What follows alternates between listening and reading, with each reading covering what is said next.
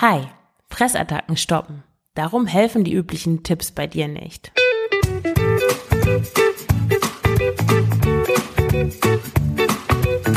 Schlanke Gedanken. Abnehmen mit Kopf und Herz. Ich bin Marion Schwenne und zeige dir, wie du mit dem richtigen Mindset und guten Essgewohnheiten dein Wohlfühlgewicht erreichst. Ganz ohne Diätstress und Zusammenreißen. Herzlich willkommen zu dieser neuen Folge des Schlanke Gedanken Podcasts und heute geht es um das Thema Fressattacken stoppen. Jeden Abend ist es irgendwie dasselbe, du wolltest eigentlich weniger essen, dann greifst du aber doch zum Nachtisch, ja nur ein kleiner Nachtisch, so ein fettreduzierter Proteinpudding kann ja auch nicht schaden. Dann fallen dir noch die Pralinen ein, die du neulich auf der Arbeit bekommen hast. Und du willst ja auch nur eine essen oder vielleicht zwei oder drei und dann ist schon die Schachtel leer. Dein Mund fühlt sich süß und klebrig an und du fühlst dich elend. Da könntest du vielleicht ein bisschen Wein trinken und ein paar Chips dazu essen, um den Zucker auszugleichen. Und da ist die Tüte auch schon leer. Aber morgen hältst du dich wirklich an deine Vorsätze. Und das wiederholt sich Abend für Abend. Und irgendwann reicht es dir und du suchst im Internet nach Fressattacken. Fressattacken verhindern, Fressattacken stoppen, Fressattacken während einer Diät. Die Tipps hören sich alle vernünftig an. Aber eigentlich nimmst du schon ziemlich viel Eiweiß und auch genügend Fett zu dir, du achtest auf deine Ballaststoffe, du hältst dich an ein moderates Kaloriendefizit und das süße Frühstück ist gestrichen, seit du acht warst. Warum helfen all diese Tipps gegen Fressattacken nichts? Naja, sie helfen deshalb nichts, weil der Grund für deinen Heißhunger und der Essdrang nichts mit deiner Ernährung zu tun haben. Die Fressattacken entstehen nicht dadurch, was du isst, sondern dadurch, warum du isst. Was sind eigentlich Fressattacken? Bei einer Fressattacke schaufelt man sich mindestens einen Liter Eis und zwei Tafeln Schokolade rein? Nee. Fressanfälle haben für mich nichts damit zu tun, was du isst, sondern warum du isst. Und dafür musst du keine Massen an Zucker- oder fetthaltigen Lebensmitteln zu dir nehmen, um eine Fressattacke zu haben. Du kannst auch Äpfel mit Mandelmus essen oder einen pürierten Hokkaido-Kürbis mit Kokosmilch oder Sojajoghurt mit Beeren und Reiswaffeln, weil Reiswaffeln sind ja so ein toller Cornflakes-Ersatz. Mehr oder weniger. Die Nahrungsaufnahme wird zur Fressattacke, wenn Essen für dich eine Vermeidungsstrategie darstellt. Eine Strategie, um unangenehmen Gedanken, Gefühlen und Empfindungen aus dem Weg zu gehen. Und das sind dann die psychischen Fressattacken. Es gibt auch physische Fressattacken, aber die treten viel seltener auf, als die meisten Menschen annehmen, nämlich vor allem bei Mangel oder Unterernährung. Und Mangelernährung bedeutet nicht, dass man zwischen den Mahlzeiten nichts isst oder dass man ständig Hunger auf Schokolade hat, also dass man da irgendeinen Magnesiummangel hat oder was es da immer für äh, Gleichsetzung gibt von Frauenzeitschriften. Also das ist noch keine Mangelernährung.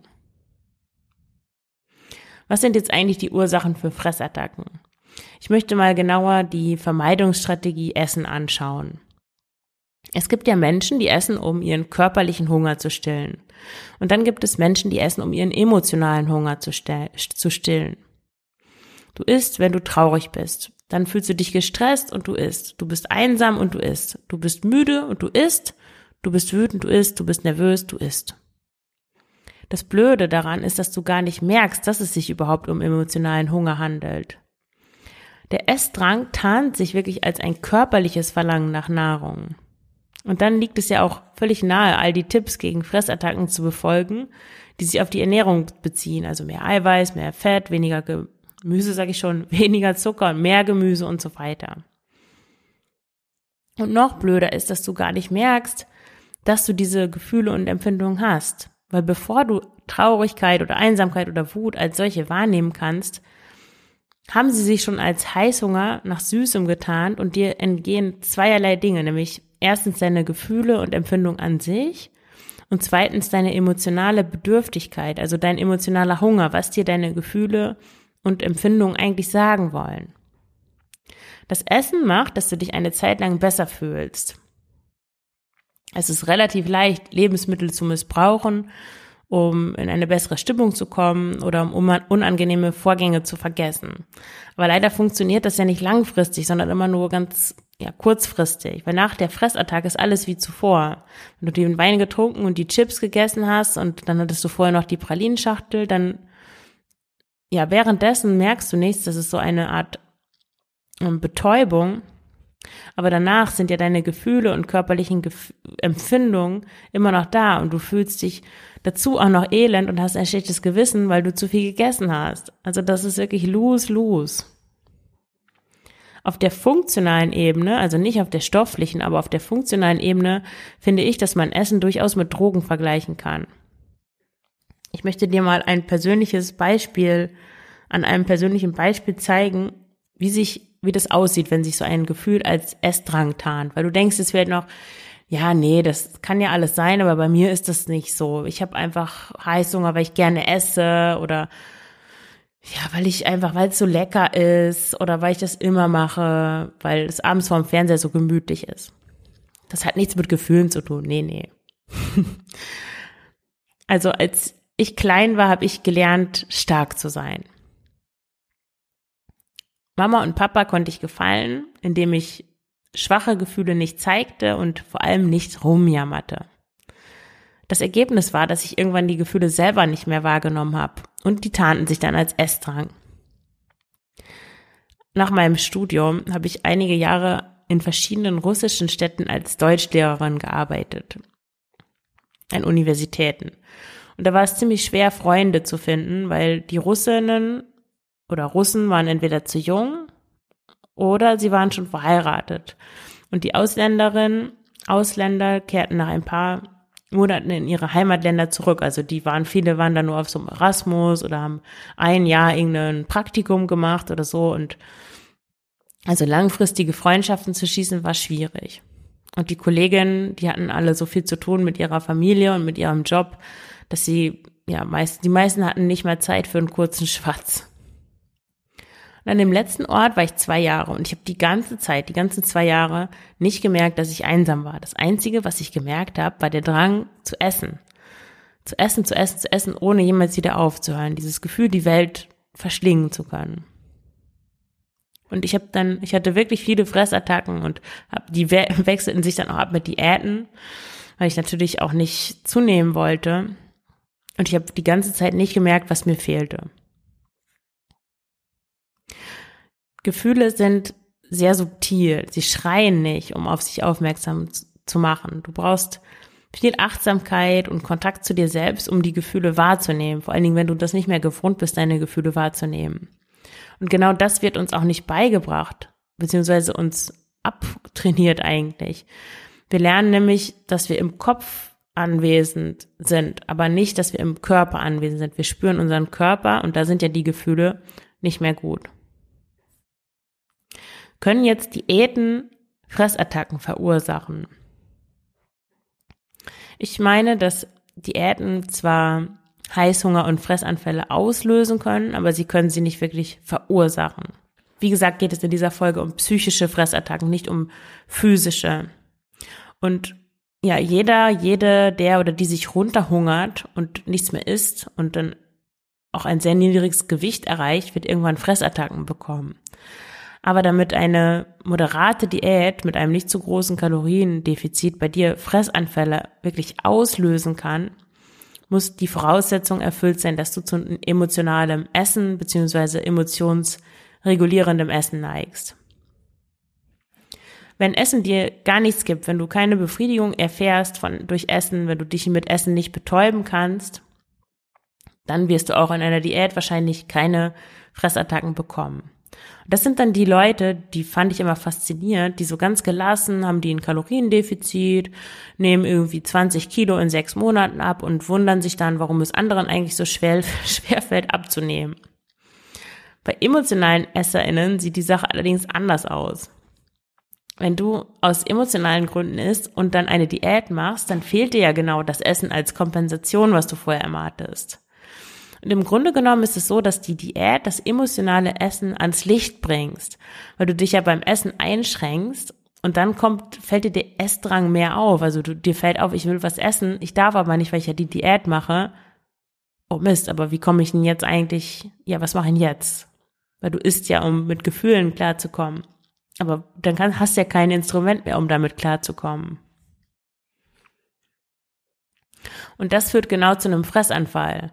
Die Gefühle führen zum Fressanfall, aber nicht der Entzug des Essens. Ja, und eine Diät beschleunigt diesen Prozess eigentlich noch. Aber sie verursacht ihn nicht, so würde ich das sagen. Was hilft jetzt gegen Fressattacken? Jetzt weißt du, woher Fressattacken kommen, also dass die Gefühle dahinter stehen, die du unterdrückst, die du nicht fühlen willst. Was kannst du jetzt wirklich tun, um Fressattacken zu stoppen? Mein erster Tipp ist, nimm den Druck raus. Schau dir mal deinen Alltag an und analysiere, wie du eigentlich da so unterwegs bist in deinem Alltag. Bist du in so einem Ich muss immer funktionieren Modus und gönnst dir keine Ruhe? Dann ist es so, dass Druck gegen Druck erzeugt.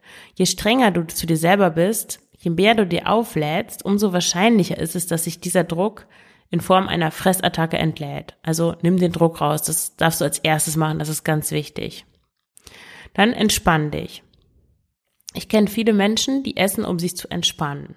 Man muss ja schließlich essen. Man darf essen. Da braucht man keine Ausrede.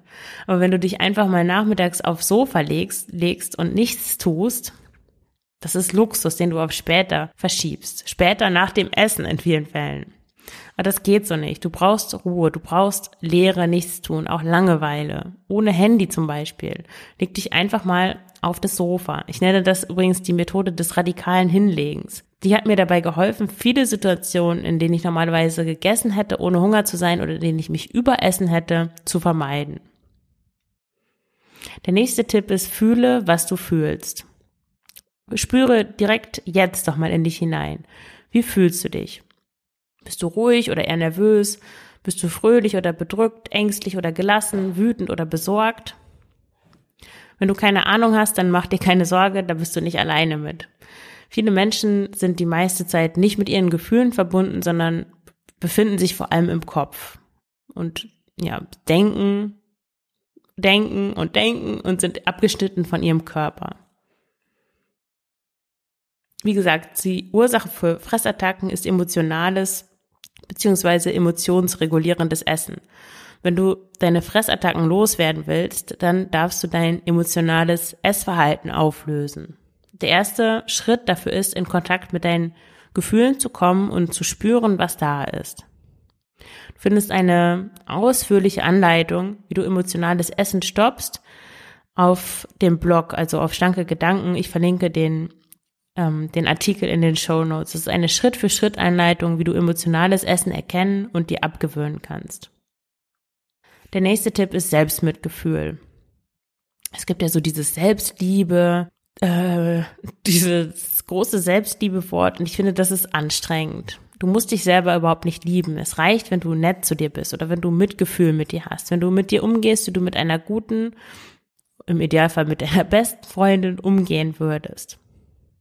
Achte doch mal darauf, wie du mit dir sprichst. Ob du dich abwertest, ob du deinen Körper abwertest, dein Essverhalten abwertest, dein sonstiges Verhalten abwertest. Ob du denkst, dass du mehr Disziplin brauchst, um zu deinen Zielen zu gelangen. Dass du dich einfach nur mehr zusammenreißen musst. Wie ich schon im ersten Punkt mit dem Druck gesagt habe, ist das Gegenteil der Fall. Sprich mit dir lieber wie mit einem kleinen Kind. Ja, das war nicht einfach, du hattest einen langen Tag oder du hast gerade eine schwierige Zeit. Ist echt nicht so leicht, du bist müde und abgespannt. Was kannst du dir denn jetzt Gutes tun? Was brauchst du eigentlich? Lass dich doch mal in den Arm nehmen und dann umarm dich vielleicht auch selbst, wenn gerade keiner da ist, der dich umarmt. Also gewöhn dir das wirklich an, mitfühlend mit dir zu sein und nachsichtig. Jetzt noch ein paar Notfalltipps, Gibt es irgendwelche Sachen, die du machen kannst, um die Fressattacke noch in letzter Minute zu stoppen? Tja, also leider ist es meiner Meinung nach kein, gibt es keinen Last-Minute-Tipp, ähm, der eine Fressattacke wirklich aufhalten kann, wenn du nicht langfristig an dir arbeitest. Also damit meine ich die vorangegangenen Punkte, die ich dir genannt habe. Wenn du dich unter Druck setzt, wenn du dich beschimpfst, wenn du dich antreibst, wenn du gar nicht in Kontakt bist mit deinen Gefühlen, mit deinem Körper und nicht spürst, was eigentlich mit dir los ist. Und dann kannst du nicht erwarten, dass ein Anruf bei deiner Freundin oder ein neuer Nagellack dich da rausholt. Das wird nicht funktionieren. Das ist zu wenig. Das Einzige, was vor einem Fressanfall hilft, ist, es sind eigentlich zwei Dinge. Das eine ist aufschreiben, also deine Gefühle, deine Gedanken aufschreiben, das kann oft helfen. Und das andere ist, dich hinsetzen und zu atmen. Das Problem daran ist aber, dass du dich erstmal hinsetzen musst und atmen musst. Und wenn das so einfach wäre, dann ist es ja, könntest du genauso gut dir sagen, na dann esse ich jetzt einfach mal nichts und mach was anderes. Aber das ist ja gerade das Problem, dass wir das nicht machen in dem Moment. Und deswegen dich wirklich hinzusetzen, die Augen kurz zu schließen, in dich reinzuspüren, wo ist dein Atem, wie geht's dir eigentlich, wo sind da vielleicht irgendwelche Stellen in deinem Körper, die sich unangenehm anfühlen. Bei mir war das immer im Hals, so als, als würde der sich zuschnüren. Andere Leute haben das im Bauch, so einen Knoten, dass sie gar nicht richtig ein- und aus mehr atmen können. Ja, das wäre toll, dann, dann, das, das hilft wirklich Fressanfälle aufzuhalten, aber ja, bevor du in diese Situation, also in die Lage kommst, dich, dich da wirklich hinzusetzen und, und zu atmen und das erstmal auszustellen, dieses Verlangen nach Essen. Ich glaube, das erfordert schon ein bisschen Vorarbeit. Ich glaube, das geht nicht einfach so, aber du kannst es natürlich, du kannst es versuchen. Ja, und wenn du Hilfe brauchst bei deinen Fressattacken und du nicht weißt, was du dagegen tun sollst. Also du hast immer diese Situation, die ich am Anfang geschildert habe. Du isst zu viel, du isst, obwohl du nicht essen willst.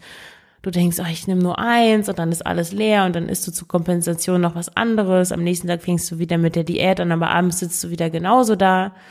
Dann kontaktiere mich gern für ein unverbindliches Kennenlerngespräch und wir schauen, ob ich dir helfen kann, wie ich dir mit dem schlanke Gedankencoaching weiterhelfen kann, wo es darum geht, Frieden mit dem Essen zu finden Fressanfälle aufzulösen, Essdrang aufzulösen, Heißhunger aufzulösen und einfach unbeschwert zu essen und dieses Essensthema in den Hintergrund zu stellen. Ich, wir werden das nie auflösen können, weil das ist einfach Menschen, die aus emotionalen Gründen essen. Das wird in schwierigen Situationen immer wieder kommen, aber du wirst in der Lage sein, das zu erkennen, schneller zu erkennen und dann auch über ein Instrumentarium verfügen, um damit umzugehen. Also um mehr, mit mehr Achtsamkeit, mehr Mitgefühl, mit mehr Kontakt auch, den du zu dir selbst als ganzem Wesen hast, also nicht nur zu deinem Kopf, sondern auch zu deinem Körper, wirst du besser in der Lage sein, die Situation einzuschätzen und zu verstehen, okay, dann das stimmt hier gerade nicht, da darf ich hinschauen, das ist gerade nicht gut, da geht es mir eigentlich schlecht, deswegen würde ich essen und dann, dann löst sich das auf. Also das ist das, was du in dem Coaching